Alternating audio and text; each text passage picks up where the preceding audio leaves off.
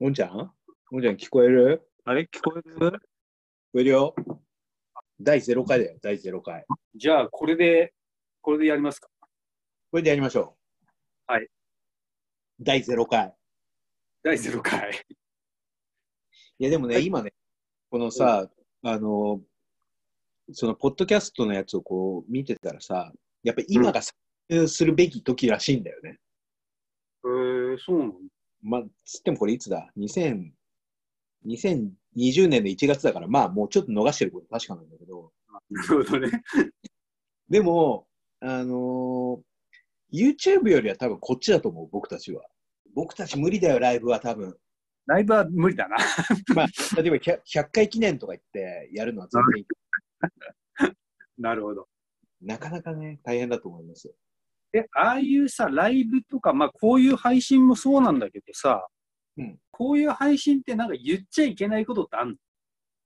これはでもないんじゃないかな。スポンサーとかも関係ないし。差別用語ぐらい。まあ、それ言ったら後で何か言われるんじゃない？まあも、ひょっとしたら AI がチェックしてるかもしれないけど。でも差別用語ってよくわかんないよね。まあ、わかんないし、うあの、ううっかり言っちゃいけない。あの、ほら、あれ知ってる？あの、OK サインが今世界中でダメだって話。世界中で特にアメリカでダメだって話。なんで？あのさ、O- OK のサインってさ、こう、指3本立つじゃん。こうこうなるじゃん。うん。こうなるじゃんって、これ今音しかないからあれだけど、こうこうなるじゃん。うん。これってなんかこの W、まずこの3本が。ああ、ウエストコースト、で、ホワイト。うん、でで、この、この丸と、この下で P なんだって。だホワイトパワーって意味らしくて。あで、そのどっかの遊園地かなんかで、そのマスコットをかぶったやつが、その着ぐるみかぶったやつが、黒人のその子供の肩のところに、この OK サインを乗っけるわけよ。あ、うん、あ乗るときに。で、それがもう大問題になって、アメリカで。へえ食べたその親が気づいて、それ。またその親も、なんかね、お父さんが黒人、お母さん白人みたいな、またちょっとまた、その、なんて言うんだろ複雑な。う。うん、その、複,、うん、複雑っつうのは、ななんて言うんだろう。また複独雑じゃないんだけどね。流れなわけよ。なるほど。その W と P でホワイトパワーで、で、それをこう、すって乗っけるさ、動画、後でこれちょっと送るけど、いや、ほんと気持ち悪いのよ、ちょっと。へえずっと肩の上に乗っけんのよ、子供のところに、その OK サイン。明らかにわわざわざとやってんだ。ざとやってるもちろん。へえだってそんなさ、お OK サインをさ、写真撮るときに使うのなんてさ、なんだっけ、あの、ローラぐらいしかいないと思うよ。まあ、アメリカじゃあんまやんないよね。この、この日本だと、日本だとあとコンドームじゃ確かに。ん。だから、なんかこう、ちょっとさ、日本人、で、この、この前なんかその、うちの、あの、ミンテンハーホーのさ、撮影をするときに、うん。OK サインを、あの、青いさ、今手袋してさ、こう、いわゆる、なんていうの、ウイルスとかのさ、あれを避けるためにさ、こうちょっと技術用の手袋みたいなのをしてさ、デリバリーとかやるわけよ。これ多分、あってると思うんだけど、で、日本、う日本は、まあ、そこまで多分みんな神経質じゃないんだと思うんだけど、うん。うん。それやってるわけですよ。うん。そのブルーの手が、こう、ブルーマンみたいでさ、かっこいいじゃん。はいはいはい。だから、それで、なんかこう、ちょっとさ、こう、ポスターで使おうって話になって、うんでなんか OK サインとかやるって話になった時に、いやいや、OK サインダメだよって話になったわけ。うん。なんでってみんなに聞かれて、いやいや、OK サインって今アメリカで超やばいんだと。その最近の流れなんだけど、その、なんかその、黒人の子供の肩のところで、その OK サインやるの、ちょっと見たら気持ち悪いから、本当気づくからちょっとやってみて見てみてって、YouTube で見せたわけ。へそしみんなさ、ドン引きよ。え。へえ。もう、あまあでも確かにアメリカで OK サインってあんまりしないかも。あの、ギャングサインであったけどね、昔。うん。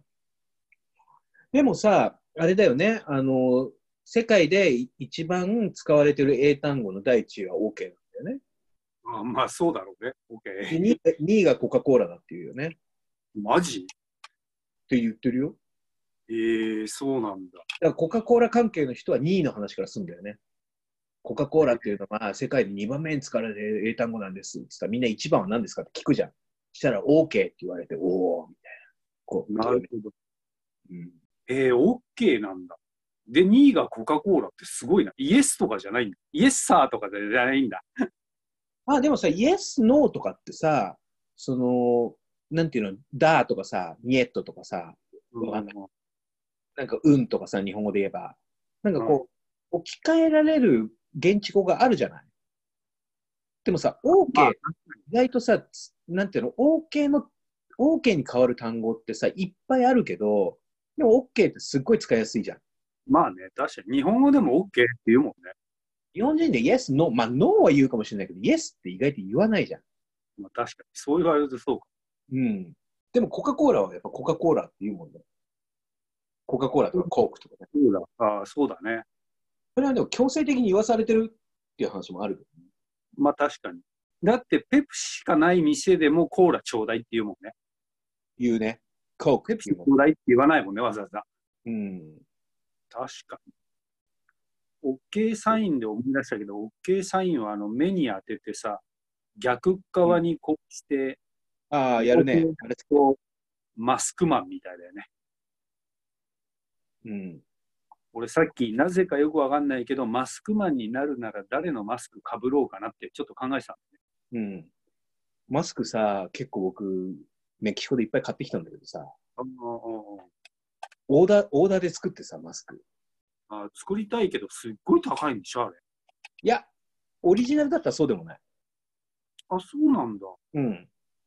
なんか昔さ、俺、タイガーマスクだったか、ライガーだったか忘れたけどさ、なんかちょっと作りたいなと思って、水道、あ、違うな、どっかにあるなんかマスク屋さんみたいなの探してきてさ、うん。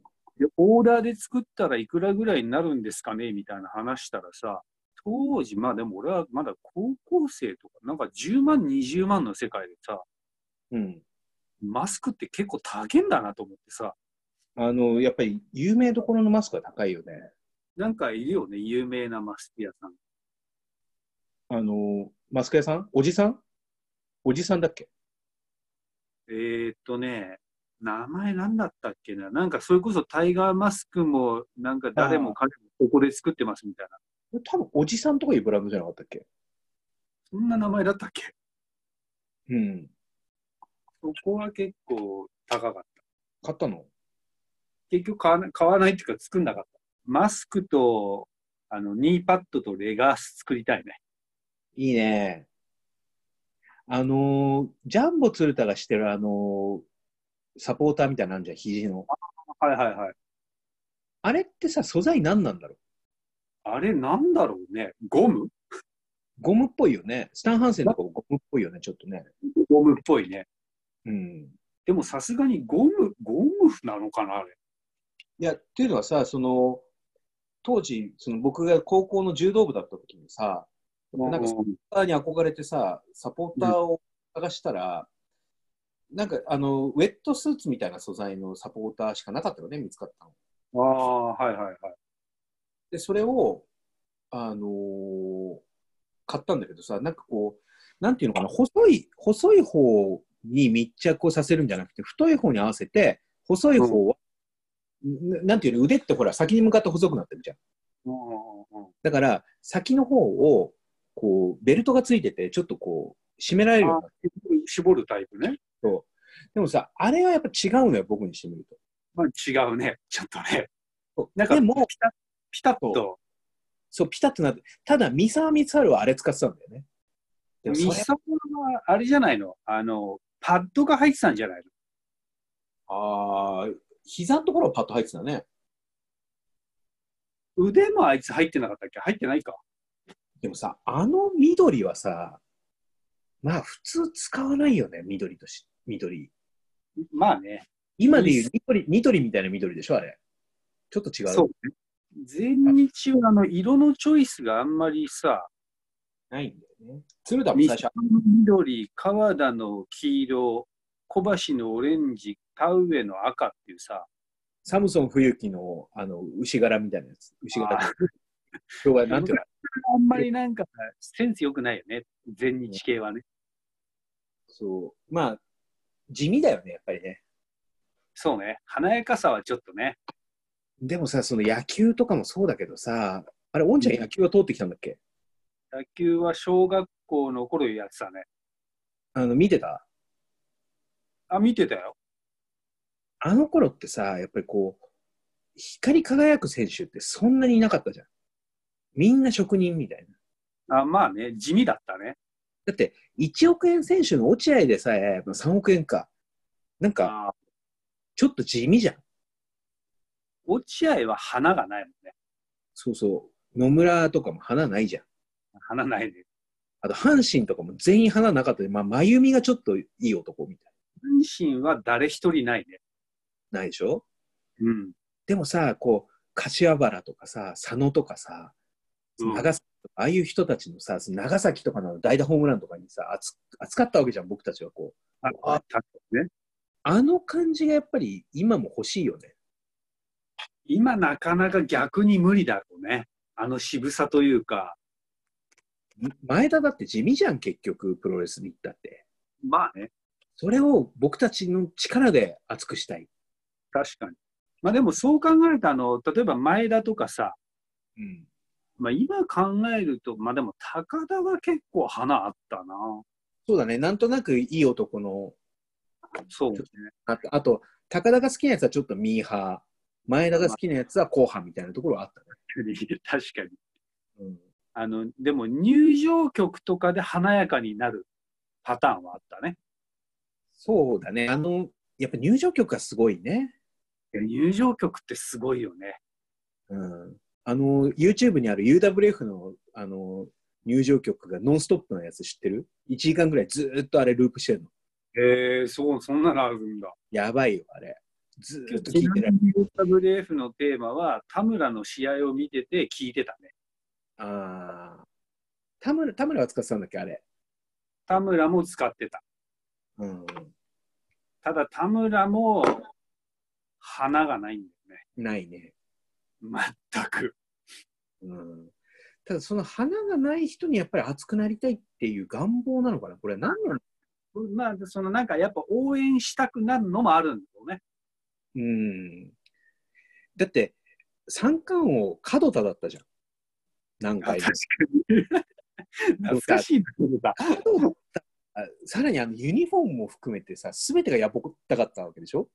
確かにね。門田とか、そうだよね。花がないとかいうレベルじゃないぐらい地味だ。八重樫とかもさ、八重樫じゃないや、えー香川、ああ、ドカベン。ドカベン。あれ、ドカベンってあだ名がついてさ、ちょちょっとこう有名だしさ、スター性あるように感じるけど、でも、あれだからね。まあ、あの人はなんか逆にあのキャラクターだったよね。うん。でもさ、その野球漫画だってさ、結局ドカベン、まあでもさ、あの野球漫画のドカベンとさ、香川って全然違うけどね。まるで違うね。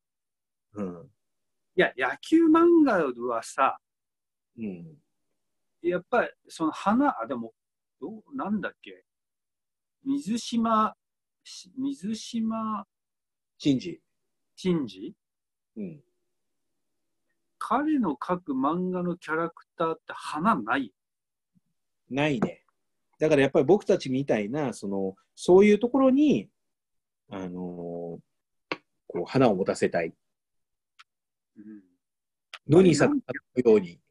野球ってでもさ、まあ現代の野球漫画はよくわかんないけど、昔から地味だよね。キャプテンとかさ、地味だね。あんまり派手なの、あ、えー、渡るが、渡るがぴょん、渡るがぴょん、ぴょん、ぴょん。知知らない？知らないですね。らない。なんと孫六は花があったけどね。それも知らないな。なんと孫六知らない？これ多分ね、おんちゃんと僕の年の差あ、そっか。あれかもしれない。僕はリリトル巨人くんとかだよ。ああ、野球教の歌。野球教の歌もあったことは知ってるけど、読んでない。でも、おんちゃんと僕そんな年離れてたっけ？えっ、と、俺は昭和50年というか、昭和49年とためだね。じゃあ3個か。まあ、野球教の歌は確かに、でも、俺は兄貴がいたからギリギリ読んでたのかな。そうだよね。ねアルタイムじゃないのかな？単行本で読んでたのかな？いや、リアルタイムじゃないでしょ、野球教の歌とか。どうかなでもさ、その、リトル巨人くんとか、読んだ？読んだことある？リトル巨人くんはたもう単行本で読んでたかなあの、巨人のエースが小学生ってやつ。うんうんうんうんうん。でもさ、あれもさ、多分なんだけど、僕の世代じゃないんだよ。あれ、もうちょっと前なんだよね、リトル巨人くんって。っていうのは、堀内とかがまだ現役だったから。堀内はだけど、俺ん時ギリギリ現役だった？現役じゃないのかな？おんちゃんにとって、その巨人の、その、スタメンの人って誰？えーっと、松本、ああ、松中畑、ああ、中畑、クロマティ、クロマティ。篠駒田津、吉村。駒田は？駒田はちょっと後じゃない？駒田後なんだ。じゃあ僕の駒田。ってだって代打一発屋でちょっとファーストにつきましたぐらいの認識だもん左利きだからね。左手でね。そう。ファーストミットがね。左でね。あれって誰だ？吉村。シサッカーは誰だったっけな？山倉じゃないの。あ、山倉だ、そうだ。うん、外野があんま出てこねえな。吉村ぐらいしか出てこない。クロマティ、吉村、あ、クロマティ外野か。クロマティ。レフトがクロン、あレフトが、レフトクロマティじゃない？そうかな。うん。で、吉村がセンターかな。で、阪神で言うと、真由美、平田、岡田、掛布、バース、いや、ま、平田は2番じゃないんじゃない？平田はね、平田は7番だよ。阪神の当時の2番って誰だっ吉武とかじゃない？けえ？吉武？真由、えっ、と、真由美。あれ？真由美の後って誰だったっけな？真由美、吉武だったら気がする。違うかな？俺当時阪神は結構熱心なファンだったんだけどな。僕も、あの、好きだったよ。あ、ただ、おんちゃんとここでもしかしたらあれがずれるのかもね。俺はだからまさに85年ですよ。優勝の年。優勝で、それでも僕も見てたよ。えー、っとね、リチャード・ゲイルね。あ、え？あ、ピッチャー？あ、わかった。ひ広田。広田？広田って地味な選手いたじゃん。全然印象にない。ひろ広田？うん、で、広田、ずーっと広田、広田か吉武なんだよ、これ。見てたら。そう、広、広田。あ、北村。ああ、北村ってなんかいたような気するな。2番って地味なんだね、意外とね。2番は結構地味だね。だから今ね、2番がね、この吉武か北村か広田。広田もなあ印象薄いな、でも。大野。いや、みんな印象薄いな。あ、大野？大野？大野。大野って外野？外野じゃない。僕のあの、ほら、僕たちが今想像してるのはあれでしょ？広島のピッチャーでしょ？ああ、そういや、いたな。いたじゃん。で、基本1番真由美はもうずーっと1番真由美なの。そうだね。そんなことないわ。6月ににしばらくたまに2番とか3番打ってたよね。うん、でもね、多分これ、真由美が怪我したんだな、これ、85年の6月に。ずっと北村がね、一番を打ってるの、こっから1ヶ月ぐらい。北村って本当印象ねあ、ショート？ショート北村でしょ。あーあー、でも印象薄いな。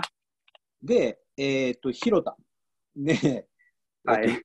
また広田、または長崎、2番は。あ長崎ね。ひ長崎は結構代打でホームランを打つタイプだよね。あで、あとは吉武。ー吉武も印象でもあるけど薄いな。薄いね。名前がね、インパクトあるからね、あれだけど。で、3番がバース、基本的に。はい、バースね。で、4番掛布。うん。このさ、4番にバースを持ってこないっていうのもいいんだよね。まあね、確かに。うん、どう考えても本来だったら4番がバースですよ、これは。そうですね。本当は4番バースね。でもやっぱり日本人に4番を打たせるっていう、この、まあ、確かに。この感覚ね。で、5番が岡田。これも岡田、ずーっと岡田。はい。で、6番佐野。佐野ね。はい。で、または長崎。はい。で、8番平田。あ、違う、7番平田。はい。もう平田ずーっと平田。はい。あもうね、85年の7月にね、和田が打ってるのよ、何何回か。ああ、へえ。この時にはもう和田がいたんだね。へえ。で、8番が、えー、木戸。軌道ね。あ、そうだ、軌道ね。で、木戸がや、でも島田む、島田のアニヤンの時もあるね。ああ、なるほどね。なるほど。そうだね。で、9番がピッチャー。なんだけど、まあ、池田、ゲイル、伊藤、工藤、え？福間。工藤？工藤ってさ、ちょっとおっさんいたの知らない？ちょっとこう、あの、もみあげがさ、ちょっとこう前に、こう、ブルース・リーみたいな前髪だった。まあ、あの、もみあげだった人。全然覚えてねえの。あ、そう、これ後で見た方がいい。この、あ、すぐ思い出すから、絶対。工藤。で、あとは、伊藤で、伊藤、はい。それからあと、ゲイル、山内、山内も覚えてねえな。あと池田、池田は言ったね。覚えてるな。まあ、イケメンだったしね。うん。福間っていうのもいたね。福間。うん。福間も覚えてねえな。あとね、中田っていうのが二人いたのよ。左、中田はちょっと覚えてるな。その左の中田は人弁がついてる中田で、うん。あのー右の中田は普通の中、中心の中。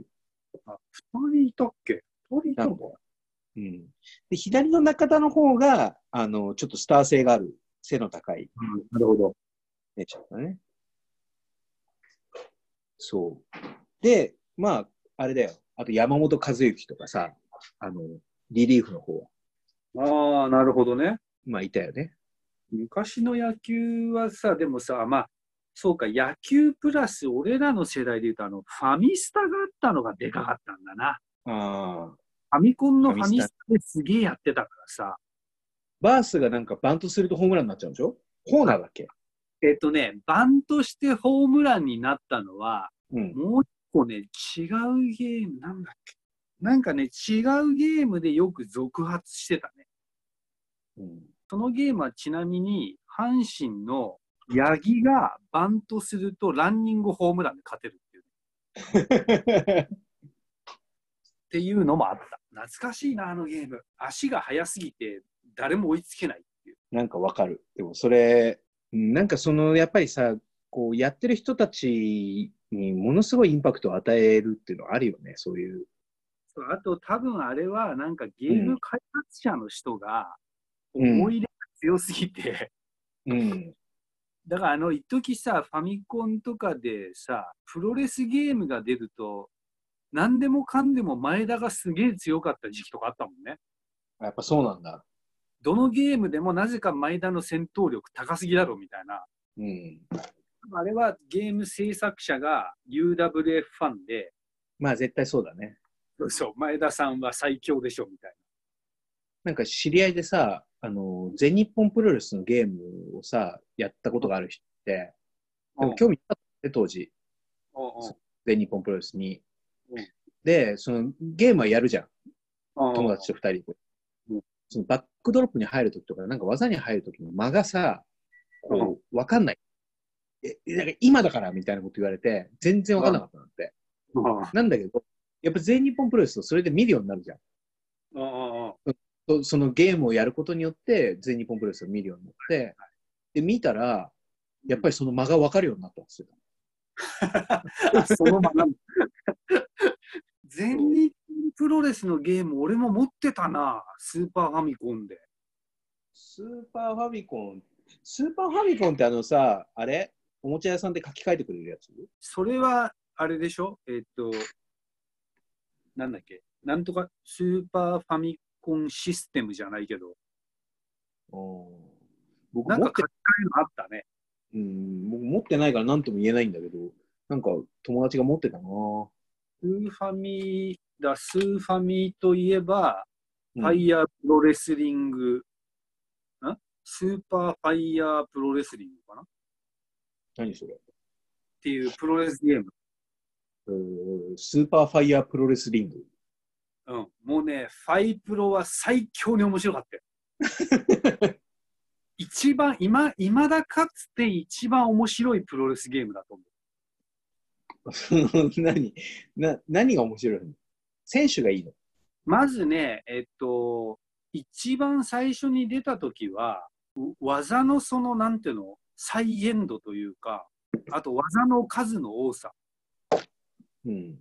で、後に、えっとね、自分でプロレスラーが作れたり、うん。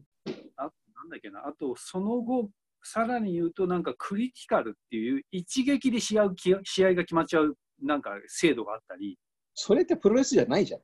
あ、でもプロレスか、それ。あの、関節技とかさ、うん。あと打撃とかでそのノックアウトとかさ、なるほどね。でさらに言うと場外への技まであったというね、うーん、場外の技か。あとなだれしとかね。あそれはでもさ、その、なんていうの、覚えないとできないの？それとも結構簡単にできちゃうえーっとね、タイミングさえ合えばできた。やっぱタイミングなんだ。で、あの、なんだっけ、あの、ストリートファイターみたいなさ、ボタンをなんか4つ同時に押すみたいなとか、順番に押すみたいな、そういうのとかあるの？順番に押すのはなんか必殺技みたいのは確かあったけど、うん。もう基本、その下と B とか、横と B とか、結構単純な、あーでも、それで楽しめるんだ。超楽しめた。ちょっと今やってみたいね、それ。スーファミ？今、今むちゃくちゃやりたいね。ちょっと待って、今、ヤフオクで見てみよう。スーパーファイヤー、スーパーだったっけな？ファイヤープロ、えっとね、なんとかファイヤープロレスリング。あ、スーパーファイヤープロレスリングって出てくるね。あれ？あ、そう。スーパーファミコン。あれ？外人が出てる？外人？あ、だから実名じゃないよ、もちろん。これ？これえっ、と、これ？見えないな。ごめん。あ、それそれそれそれ。これ。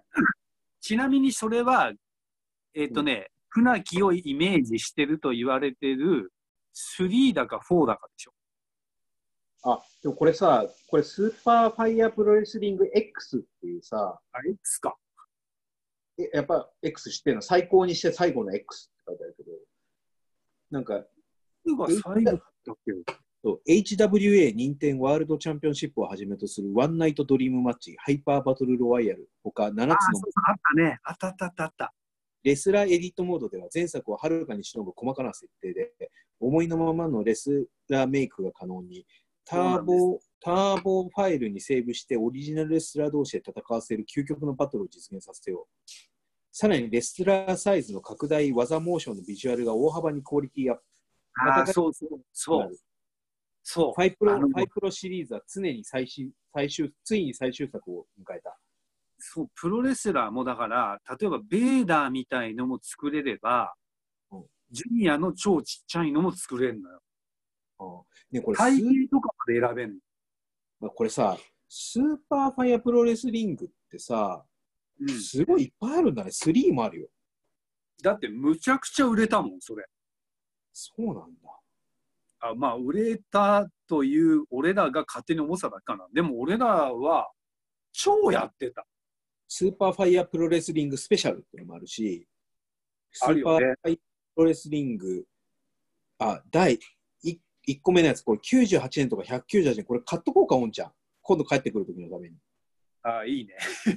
いいね。これもうフィリフィリピンから帰るモチベーションにつながる？つながるね。スーパーファイヤープロレスリングので、うん何が面白いかっていうと、うんそこはやっぱプロレスラーファン、ただ勝ちゃいいっていうわけじゃないんですようん。試合を組み立てなきゃいけないわけ。あー、なるほどね。だからわざとやられたりとか、うんうんやられた後に逆転していくとか、うん。その多分当時やってた人たちも、ただのちまけでやってた人は誰一人いなかったと思う。なるほどね。そこれはちょっとじゃあ今度買って、買っておきますよ。う。わかりました。はい。これやりましょうよ。そそれね、俺、むちゃくちゃ強かったよ。これ今さ、今のこれ 4K テレビとかに向いてんのかな、これ。4K はちょっと厳しいだろうな。このためにブラウン管用意する？確かに。結局さ、画面とかの大きさってあんま関係ないよね、もう。関係ないね。関係ない。興奮っていうのは、あの昔さ、ワールドカップいつだったか、もう10年ぐらい前のワールドワールドカップをさ、麻布十番のその喫茶店、面影っていう喫茶店のちっちゃい14型ぐらいのさ、うんあのブラウン管で見たのよ、うん決勝。うん、興奮したもん、やっぱ。ボールとか見えてないんだよ、多分。あー 雰囲気、雰囲気ね。そう雰囲気なんだよ、あれは。うんなるほど。で会場にいたいる人なんてもっと見えてないからね、多分。まあ確かにね。うん。だってあの、プロレスとか格闘技もさ、うん。結局マットじゃ、リングじゃなくてあの、モニター見てるもんね。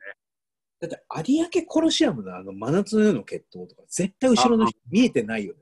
確かに。確かに。何やってるかもわかんないよね。そうね。あの、だって、格闘技とかでもさ、寝技とかになるとさ、うん。どっちがどっちかわかんわかんないもんね。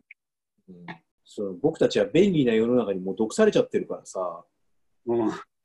このなんちょっと苦労するべきなんだよ。このアマゾンとかで調べてすぐ分かってすぐ90円で買えちゃうとかってやっぱり良くないよね。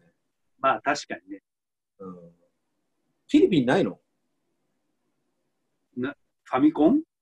そうなんかフィリピンの市場とかでさ、その日本から何何らかの形でさ、そのそっち行っちゃってさ、なんか、あの逆にだからファミコン、スーファミはあるけど、ひらがなでさ、山本智和とかってなんか書いてあってさ、名前が。中古みたいなこと？そうそうそうそう。あの、ちょっとさ、こう、こっちのさ、小学生とかがさ、そのフィリピンの恵まれない人にみたいな感じでさ、その服を送るときとかにさ、こうスッとこうファミコンのソフト入れて、そのファミコンソフトが今、流れ流れて、なんか知らないけど、すごいこう、マーケットみたいなところで売ってるみたいなのないのかな、まあ、ないな。あそもそもテレビ、テレビがないからさ。あ、そうだよ。そうそうそえ、うフ。ィリピンテレビないの家に？テレビない人の方が多い。え、そうなの？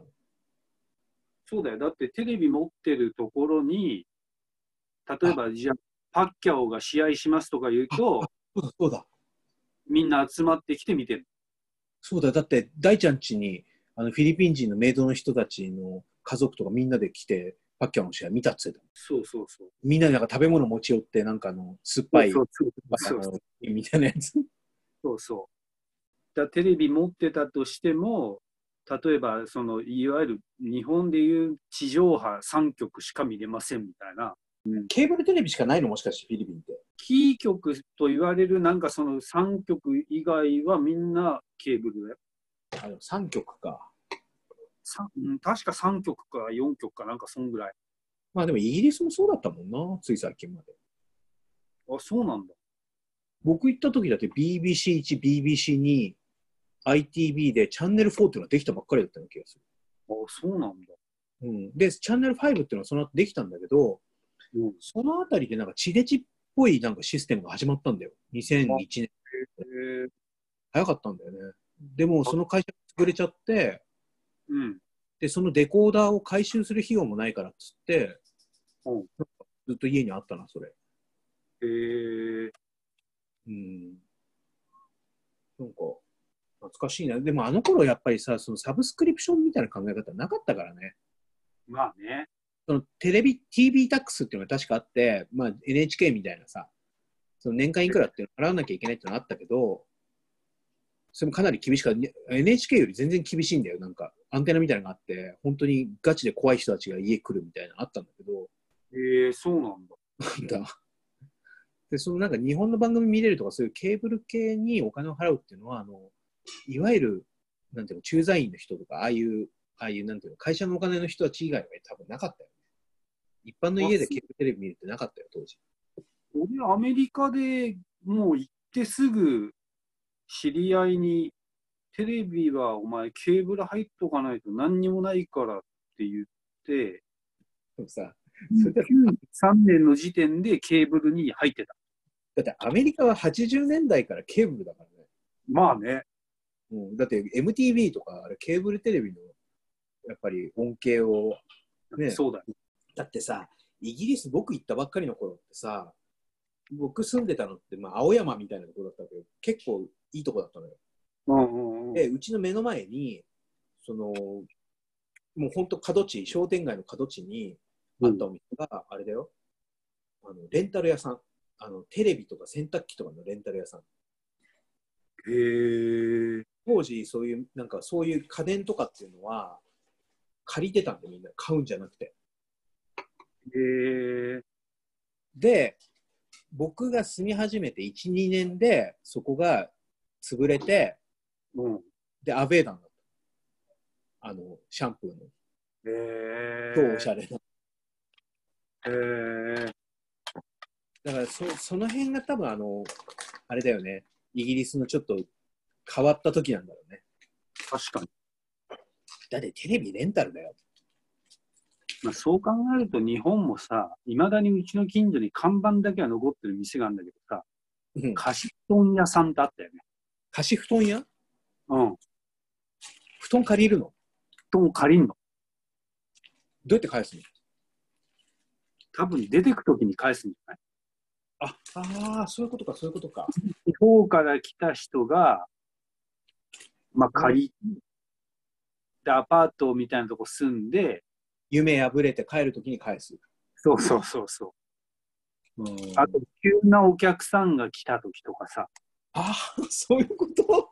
そうそうそう。すごいね。っていうのは、うちの近所、あだから実家の近所に、うん。うちはやってなかったけど、看板だけずーっとあって、子供ながら、そう、子供ながらに、布団借りていくやつっていんの？ってずっと思ってたいや、そうだよね。でもさ、あの、表参道のさ、あの、246との交差点のところだってずっと布団屋だったもんね。の。あ確かに。伊藤、伊藤布団店だっけ？なんだっけ？あ、西川じゃないのあそこ。伊藤布団店。石川の代理店じゃないけど、販売店なそうなんだ。なんでもあれ、だ、あそこはあの布団屋があの全部を持ってたんだよね。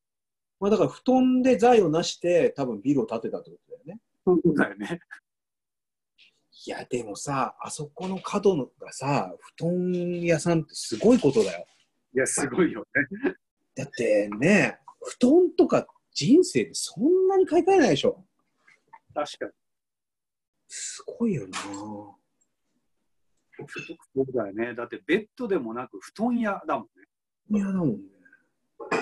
いや、でも、なかなかこう、その、新しい時代になってるようで、なってないしさ、なってないようでなってるみたいな、このカオス感が今一番大事だよね。だからあのテクノロジーはすごいどんどん急速に変化をもたらしてるんだけど、うん。実を言うと人間がその変化に追いついてないんだね、きっと。追いついてないね。うん。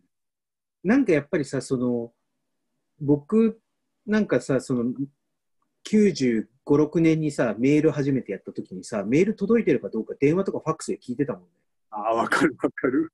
そのなんか、その感じみたいなのがまだあるよね。Facebook とかでもさ、やっぱあの承認欲求の強さとかってやっぱそれだもんね。あーまあ確かにね。うん、メール送って電話で届いたって聞いてた時代が懐かしいね。うん。でも今となっては意外とファックスとかやっぱいいなと思うもんね。この間なんかそれ、なんかで読んだな、俺。ファックスが大好きな日本人とかいう。うん日本日本人ファックス好きだよね。いまだにファックスだもんね。まあなんかやっぱりさ、あの手書きとかこう、の文化なんだろうね。そうだね。あの、て、てか手書きしか信用しない人っていうのはやっぱ一定数いるよね。いるね。いるいるいるいる。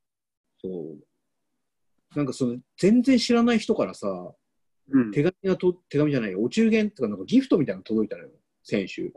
うん。で、手紙も入ってないし、何なんだろう、でもその人からたまに来るのよ。たまに本当に、その、定期的にじゃなくて、たまに来るのよ。うんで、なんかその、僕は受け取る筋合いがない人の荷物って返してきてるんだけど、うんうんうん。その人に関しては知らない人だからさ、逆にこう、知らないことが失礼な可能性があるわけよ。ああ、僕その、知らない昔ってんだけど覚えてないだけとか。そうそうそはいはいはう。で、何なんだろうと思ったら、今日その会社行ったらさ、その人からその届いた、はそれがなんかね、蜂蜜ドリンクみたいなのだったんだけど、おうおうおうこう中のもの出して箱を捨てたんだけど、どうもそこに封筒が入ってたらしくて、その封筒を開けた状態で僕の机の上に置いてあったわけ。おうおうおう見たのと思うけどさ。そしたらさ、そのなんか大変な時期にどうだこうだって書いてあって、ではいはいこの蜂蜜ドリンクをお届けしますみたいな。うん蜂蜜ドリンクすごい話題で、この蜂蜜ドリンク話題で、えっ、と、インスタグラマーのヒカキンさんも絶賛されてますみたいな。どうでもいい。むしろその情報聞きたくなかったはいはいはい。ことが書いてあって、で、最後に、あの、これの、あの、私の仕事も、そのなんか、今のこの時期こそ必要とされるって、私は今、頑張っ、感じて頑張ってますみたいなのが書いてあって、いい感じで締めてあるわけ。で、最後に書いてあると、やっぱり知らないのよ、その人。へーでもさ、それってさ、物を開けるまでさ、気づかなかったわけじゃん、単純に。まあまあでね。ってことはさ、やっぱりなんか、なんか僕、魂胆があるんじゃないかなと思ってるんだよね。え、でも全くその、なんていうの、会社名とか名前とかを見ても全く心当たりない。全くない。全くないんだ。そのもしかしたら名刺交換ぐらいしたことがあるんだとは思うんだよね、場合によっては。ああ、ああ、なるほど。たださ、その僕とかさ、やっぱり自分の会社っていうか自分の店がさ、そのやっぱり自分の屋号じゃん。自分の屋号って自分の名前が屋号じうんゃん。だからさ、多分受け取る方もさ、分かると思うよ、さすがに。ああ、あいつね、コーヒー屋のあいつね、みたいな。うんうんうんうんうんうん。だけどさ、その、例えばさ、オンダボタンだったらさ、オンちゃんから来てるって分かんじゃん。そうね、そうね。だけどさ、そのボタン屋の名前がさ、なんかパス・ザ・バトンだったら分かんないじゃん。あ、まあ確かに。うん。そそれなのかなと思って、その人のことをいろいろ考えるんだけど、多分ち分かんないんだよね。そのさなんかあんまり付き合いのある業界の人でもないんだよね。あ、そうなんだ。うん。なんかその、鳥羽さん、鳥羽さんって言われたりするんだけどさ、僕。で演歌演歌歌手ですかっていうね。そうで、それに対してさ、僕もさ、否定もしないわけよ。めんどくさいから。わかる。昔なんかあの、警備の、深夜警備の仕事やった時にさ、うん。あのーあれ、なんだっけな、小田さんっていう人が入ってきたの。まあちょっといけすかない人だったんだけどさ、うん。うんその小田さんっていう人が入ってきて、まあ織田、織田信長の織田ですよ。うんなんだけど、やっぱさ、警備の仕事っていろんな人がいるわけよ。うん。おじい若い人までいてさ、で、そのおじいちゃんのなん、なんか結構おじいちゃんの人がさ、その小田さんのことをさ、織田さんって呼ぶわけ。はいはいはいはいはい。だけどさ、かなりレアじゃん、その織田ってそれ読むのって。逆に。その一般常識的に見ても、その人がさ、普通間違い、その人が織田さんで小田さんって間違えるならわかるけど、に。ね。そう。小田さんで織田さんって間違えるのは結構なレアなケースだと思うんだけど、まあ半年ぐらい多分、小田さんね結構ね、3ヶ月ぐらいで多分ね、辞めちゃったんだよ、その。うんだけど、ずっと織田さんって言われてた、その人に。僕たちは小田さんって呼ぶんだよ、その人のことを。あ、呼んでもなんだ。僕とかさ、こういう性格だからさ、うんこうわざわざその織田さんって言ってる人わ小田さん、小田さんとか言ったりするタイプなんだけど、それでも全然だったね。あ、そう。うん、全然だ。まあでもなんかあの、そういう人っているよね。俺もさ、結構俺だと、おいおい、名前間違えてるよっていうのでさ、わざとこう、大きめになんとかさんみたいに言うんだけど、でもその人はやっぱり間違って読んでるとかさ、まあ聞いてないんだよね、だからね。うん、あとあの、思い込みの力なんだよね。ああ、だと思うよ。小田を見てさ、降りたっていうのって、もう思い込み以外何もでもないもん。ないよね。うん。俺、だってさ、知り合いでさ、うん。メガさんっていう人がいるんだけどさ、どういう字？メガさんはね、えーっと、妻に鹿。おおかっこいいね。そう、メガタンって言うんだけど、俺のたまたまその友達がうんあって、うん。多分だからあの、メガバイトのメガから来たんだろうけど、ギガさん、ギガさんっていうわけ。おいおいおいおい。まあ、それはあだ名だわ。からなくはないよ。だけど、ギガって名前はどんな名前なんだよっていう。そのあだ名つけるセンスだよね。でもね、あの、真面目に、その人は、あれ？あの人ギガさんだよね。ギガさんだよね。あ、あ自分の中でその勘違いのスイッチが入っちゃってんだ。そうそうそうそうそこれはやばいね。う。あれはなんか、だから多分、本人からすると、あの、一生懸命こう覚えようとして、あ、メガバイト、メガバイト、メガバイト、ギガバイトになっちゃったんだね、きっと。なるほどね。もうああ、すごいいい話だね、それ。いいのかな？よくわかんないけど。メガさんのちなみに会社はね、うんあの、当たり、当たり屋印刷だったっけな。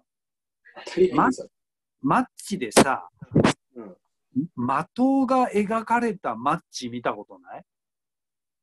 ないけど、当たり屋って大体そのマークだよね。そう。そのマッチを作ってんのはその人の会社なんだね。へえ。今もマッチって作ってんの？そこじゃ。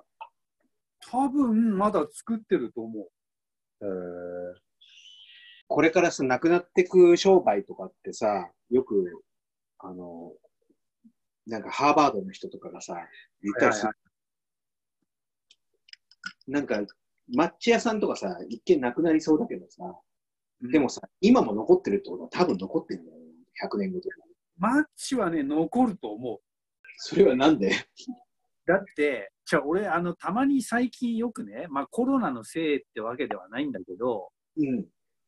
要するに、あの、なんていうの、世紀末じゃないけど、うんまあ大災害とかが起きて、うんもう人がこう、なんていうの、ゾンビ映画みたいにこう、サバイバルしなきゃいけないみたいな時が必ず来ると思ってる。